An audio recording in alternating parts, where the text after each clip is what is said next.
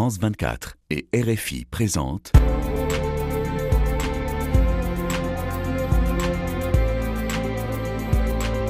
Ici l'Europe, Caroline de Camaret.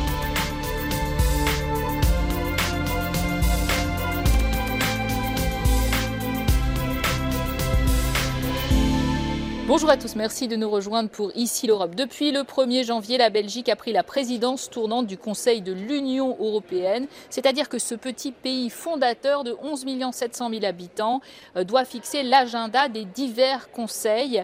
Et pour en savoir plus sur les priorités de cette présidence belge, nous avons le plaisir de recevoir aujourd'hui la ministre fédérale des Affaires étrangères, Affaires européennes et Commerce extérieur, Adja Labib. Bonjour. Bonjour. Merci d'être en notre compagnie. Vous êtes ancienne journaliste de la RTBF, euh, membre du mouvement réformateur euh, que l'on peut qualifier de libéral centriste, un proche d'ailleurs euh, du groupe Renew et, du groupe et, de la majorité présidentielle en France, on va dire. Hein. vous avez été nommé par le Premier ministre Alexander De Croo, chef de la diplomatie, en juillet 2022 on peut dire que vous n'héritez pas d'une période extrêmement facile, qui débouche d'ailleurs sur des élections européennes en juin. Exactement, mais euh, je dois dire que j'aime les défis. Euh, j'ai euh, parcouru beaucoup le monde, c'est vrai, en tant que journaliste. Dans ma précédente vie, j'étais envoyée spéciale, reporter de guerre en Afghanistan, au Proche-Orient. Et j'ai beaucoup tendu mon micro, entendu et relayé les témoignages.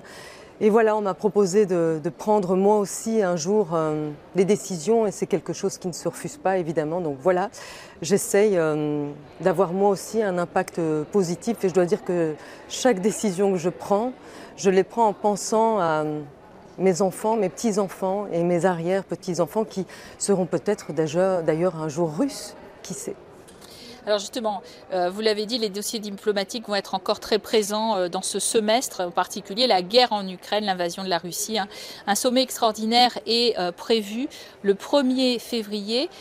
car la Hongrie de l'ultranationaliste Orban bloque la proposition de l'Union européenne de débourser 50 milliards d'euros sur 4 ans pour ce pays en guerre. Donc, vous croyez une avancée possible?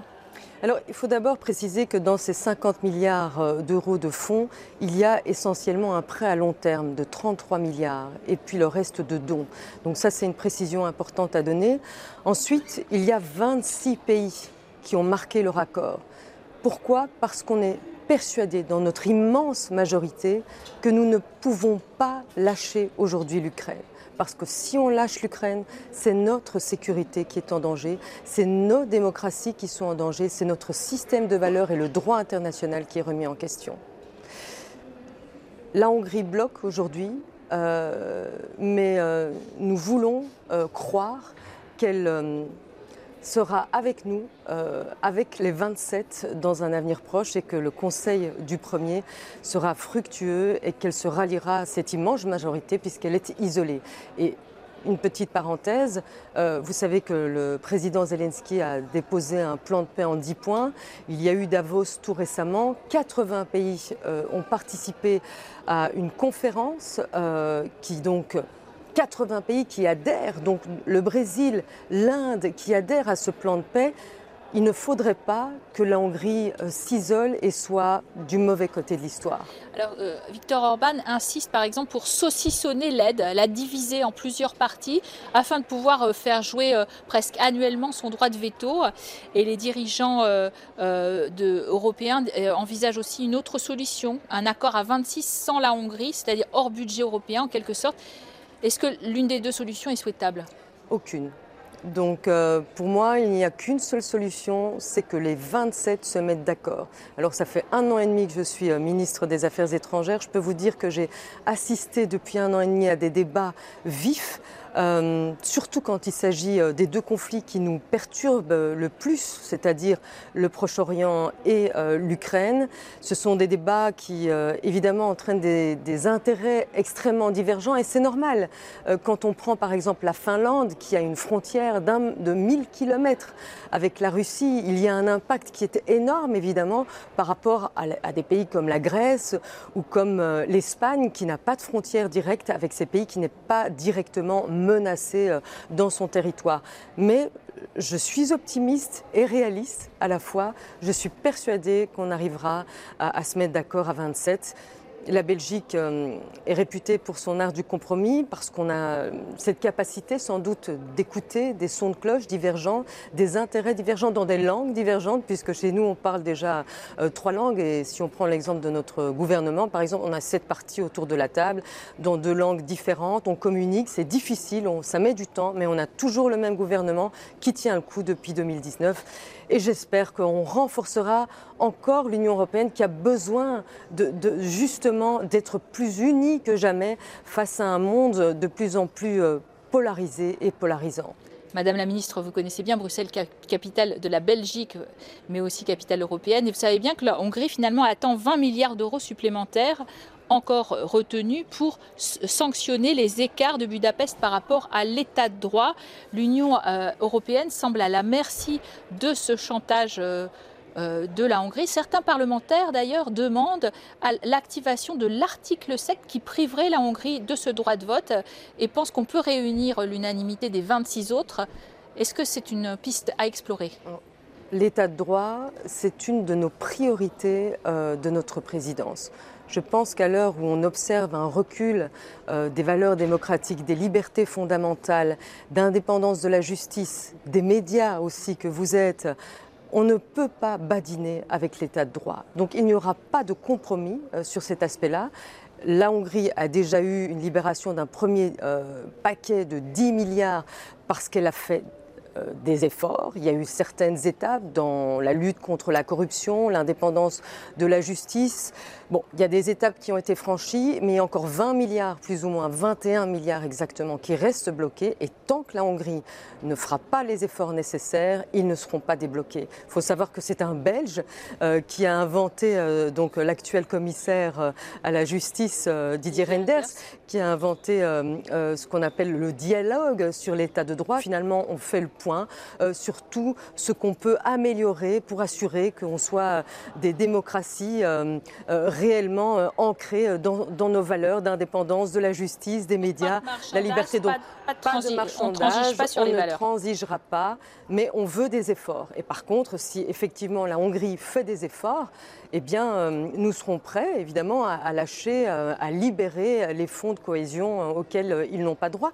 Et je pense qu'on ne peut pas se permettre de faire autrement, surtout avec des pays comme l'Ukraine à l'heure actuelle, qui a accompli des efforts immenses pour adapter sa législation, pour lutter contre la corruption elle-même et pour devenir un membre à part entière, donc candidat à l'Union européenne et vous le savez, la Commission a demandé l'ouverture de négociations parce que justement l'Ukraine et la Moldavie aussi d'ailleurs continuent à progresser. Ce serait contre-productif qu'on fasse autrement. Ce serait affaiblir finalement euh, notre Union européenne. Alors, euh, la guerre en Ukraine, euh, Madame Labib, a relancé l'urgence de renforcer la défense européenne. Et d'ailleurs, le commissaire français Thierry Breton, commissaire à l'industrie, propose d'assigner une mission à la prochaine commission de doter l'Europe d'un fonds de défense de 100 milliards d'euros pour développer des infrastructures communes.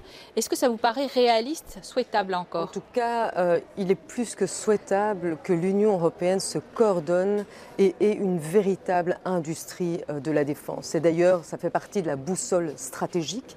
Euh, quand on prend les chiffres, donc l'Union européenne, si on prend les 27 États membres, on dépense trois fois le budget de la Russie en armement. On dépense plus que la Chine en termes d'armement, mais on est moins efficace parce qu'on n'est pas cohérent et que donc, quand il s'agit de fournir une aide à l'Ukraine, ben, euh, les, armes ne correspondent pas, les chars, etc., les F-16 tardent à, être livrés. Et donc, euh, c'est urgent, évidemment, vu l'état du monde, malheureusement, vu les conflits euh, qui, se multiplient. Il y en a une quarantaine, hein, parce qu'on parle beaucoup de l'Ukraine, parce que bien sûr, c'est tout proche, hein, c'est qu'à 1600 km de Strasbourg où nous sommes à l'heure actuelle. Donc, il est urgent qu'on puisse répondre, qu'on puisse défendre, qu'on puisse protéger aussi nos citoyens et nos territoires. Des États de l'Union européenne à l'Est, Bulgarie, Pologne, Hongrie, Roumanie, Slovaquie, demandent à l'Union européenne d'imposer des droits d'importation sur les céréales ukrainiennes, invoquant une concurrence déloyale. Euh, le rapprochement avec le grenier de l'Europe suscite beaucoup de craintes de dumping agricole. c'est la Russie de Poutine euh, qui marque des points. Et c'est contre elle qu'il faut lutter. Parce que qu'est-ce qui est à l'origine de cette crise des céréales et des graines? C'est les blocages en fait imposés euh, par la Russie. Et donc il faut absolument dépasser ces divergences, trouver des moyens de libérer beaucoup plus vite effectivement et de faire en sorte que ces céréales euh, ne restent pas trop longtemps et envahissent l'Union européenne. Et donc il y a des pays qui sont en demande, des pays africains, et il faut aussi euh, souligner les grands succès de notre Union européenne qu'on était capable, grâce à, des initiatives, donc euh, euh, Grain for Ukraine, euh, qui était lancée l'année dernière. J'étais moi-même à Kiev à ce moment-là, où on a tous participé à financer l'acheminement de céréales vers les pays africains qui frôlent la famine à cause du blocage de la Russie. pour certaines dans les pays tiers, les pays européens, européens. Effectivement. en tant que chef de la diplomatie belge aussi, vous vous prévoyez des discussions difficiles hein, sur la rallonge du budget euh, européen pour les années 2024-2027. Euh, euh, une rallonge rendue nécessaire à, travers plusieurs politiques, dont la d'ailleurs fameuse politique migratoire de l'Union européenne, le pacte migratoire. Pacte migratoire qui est en train d'être finalisé, mais qu'une vingtaine d'ONG dénoncent comme un système mal conçu, coûteux et cruel. Nous avons donc maintenant un pacte avec les 27 autour sur la même ligne. Il va falloir le finaliser, ça va être le rôle de la présidence belge, donc finaliser euh, les, aspects techniques et la mise en œuvre. La mise en œuvre demande effectivement du budget puisqu'on prévoit la construction entre autres de centres euh, d'accueil pour permettre un renvoi rapide de ceux qui n'ont pas droit finalement à l'asile et qui contribuent à d'une part renforcer euh, la traite des êtres humains euh, qui est odieuse évidemment et à euh, faire peur à nos citoyens et à la, à la montée aussi, ça c'est un effet secondaire encore de l'extrême droite. Il faut tenir tous ces paramètres en compte pour finalement arriver à traiter euh, la migration de façon responsable, solidaire et humaine. Et je pense que tous les critères seront là pour que ce soit à la fois humain, qu'on continue à accepter, à accueillir sur nos territoires des gens qui fuient la maltraitance, qui fuient euh, les inégalités euh, parce qu'ils appartiennent à une minorité, qui ont le droit de retrouver asile chez nous parler de, solidarité, en effet, il y a un mécanisme soit de relocalisation entre les, États membres, de ceux qui arrivent vers le sud, euh, depuis le sud, bien sûr, de l'Europe, euh, soit euh, de compensation financière.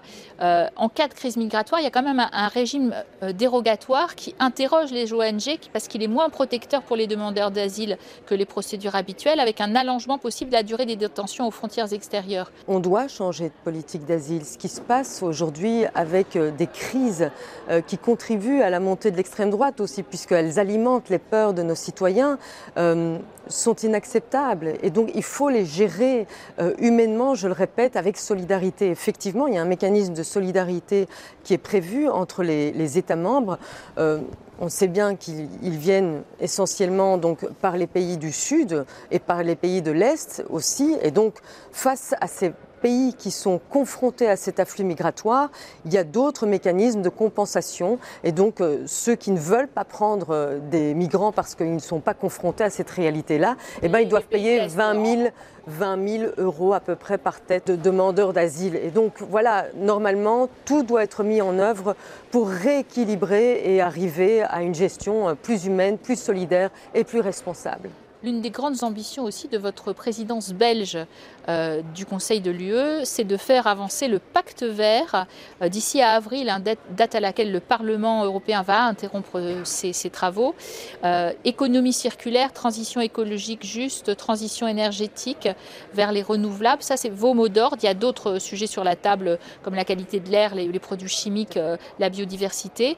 Mais c'est vrai que la droite et l'extrême droite ont déjà bloqué des lois très symboliques sur les produits chimiques dangereux, les systèmes alimentaires durables est-ce qu'on ne va pas faire du surplace sur ces sujets? Parce que faute de majorité de nouveau, on ne peut pas se permettre de faire du surplace. Euh, je pense que tout le monde est conscient qu'il y a urgence, euh, qu'il y a un réel bouleversement climatique, qu'il y a une transition qui doit se mettre euh, en place. Et notre Premier ministre l'a rappelé lors de l'ouverture d'ailleurs de notre présidence devant le Parlement.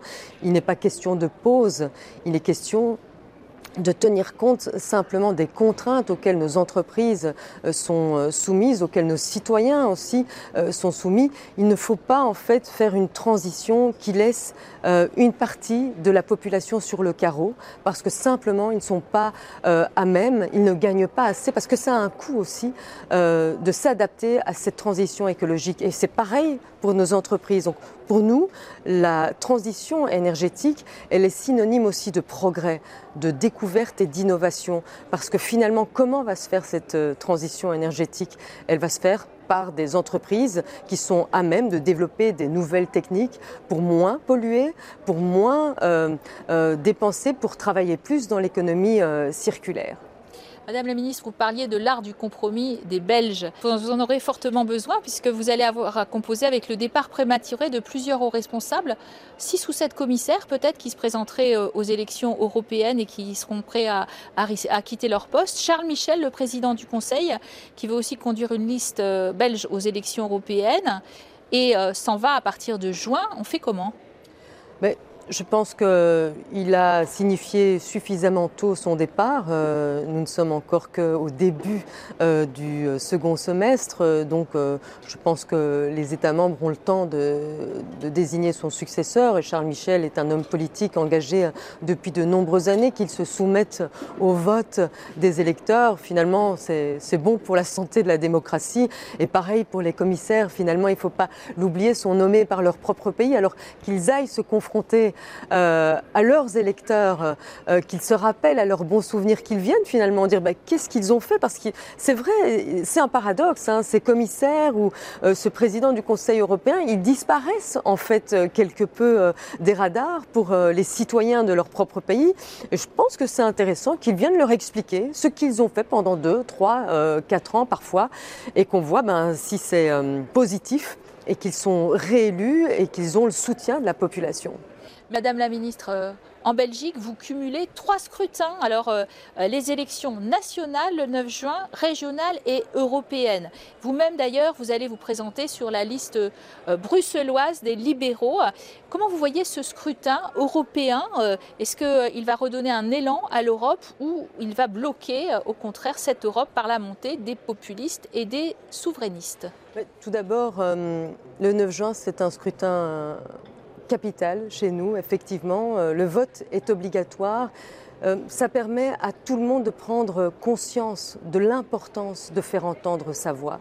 Et dans le monde d'aujourd'hui, avec les extrémismes qui montent, avec le recul des libertés fondamentales, des droits fondamentaux qu'on a mis des années, des décennies à acquérir, eh bien, j'en profite pour dire venez voter faites entendre votre voix. Chaque voix compte, c'est important. Et ne cédez pas aux solutions simplistes euh, qui sont apportées par euh, des partis euh, extrêmes qui d'ailleurs, on le voit, quand ils arrivent au pouvoir, sont finalement confrontés à la réalité et sont incapables d'appliquer leurs promesses. Vous pensez à, l'Italie de Giorgia Meloni? Giorgia Meloni a été confrontée au problème migratoire. Elle avait fait sa campagne en grande partie sur cette question, mais on voit qu'en tout cas, la question migratoire n'est pas résolue aujourd'hui. Elle se résolvera uniquement grâce au pacte migratoire et un accord des 27 à une meilleure répartition justement euh, des réfugiés, des demandes d'asile euh, entre les 27 et surtout à une meilleure collaboration, un meilleur partenariat avec les pays euh, d'où sont originaires en fait ces migrants parce que je tiens à le dire, personne ne quitte sa maison, ses origines, euh, ses racines de gaieté de cœur. Les gens qui fuient en général, c'est parce qu'ils n'ont plus d'horizon politique, parce qu'ils sont en danger et donc il faut travailler aussi à la stabilisation euh, de ces régions, que ce soit au Proche-Orient ou que ce soit en Ukraine. Merci à vous d'avoir été en notre compagnie, Madame la ministre des Affaires étrangères de la Belgique. Merci à vous de nous avoir suivis sur France 24 et Radio France Internationale. L'actualité internationale, bien sûr, continue sur nos antennes.